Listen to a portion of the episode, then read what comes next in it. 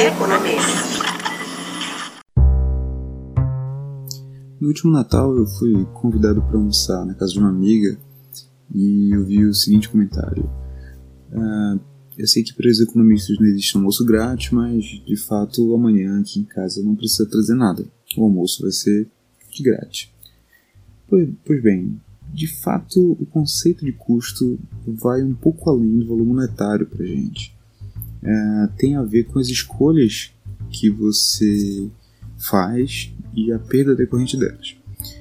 Por exemplo, mesmo que eu não gaste um real com refrigerante, ou não leve nenhum bolo, ou nada para casa da minha amiga e seja vizinho dela, eventualmente eu vou deixar de fazer outras coisas para estar lá. Eu vou deixar de jogar videogame, eu vou deixar de estar na presença de familiares ou enfim, fazendo qualquer outra coisa, e isso em si é uma perda.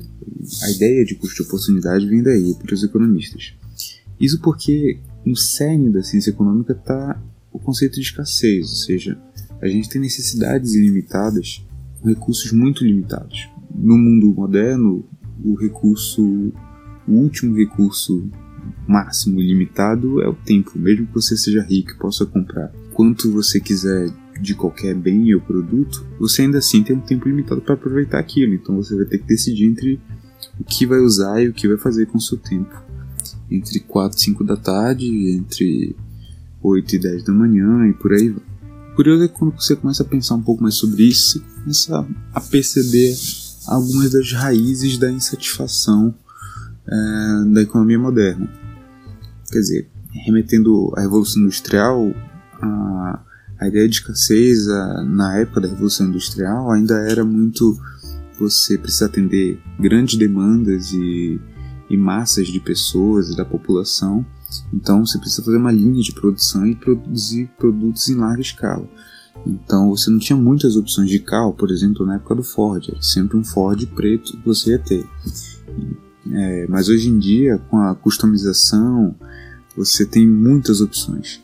E essas opções, ao mesmo tempo que paradoxalmente parecem satisfazer mais as pessoas ou ter mais possibilidade de expressar a sua personalidade no seu consumo, ao mesmo tempo ela traz mais insatisfação. Por exemplo, uns 30 anos atrás você tinha duas opções de calça masculina, jeans ou preta jeans azul preto. Hoje em dia você tem skinny, boca de sino, jeans lavado, jeans vermelho, preto, etc. Mesmo assim, mesmo tendo tantas opções boas e que cabem muito melhor, você sai da loja com uma sensação de insatisfação, de que está perdendo alguma coisa. E por que isso? Porque se antes a, a minha perda ao escolher uma calça azul era eu não poder usar minha uma calça preta porque eu não comprei ela, hoje em dia ao escolher uma calça azul skinny que me cai super bem, eu deixo de poder de comprar ou de poder usar a 20 opções com 10 cores diferentes. Então você sai com a sensação de que você está perdendo mais alternativas, mais coisas do que de fato você comprou. Isso é interessante porque leva a gente para um, um pequeno twist ao você ter ideia do custo de oportunidade do dia a dia, que é valorizar as escolhas feitas.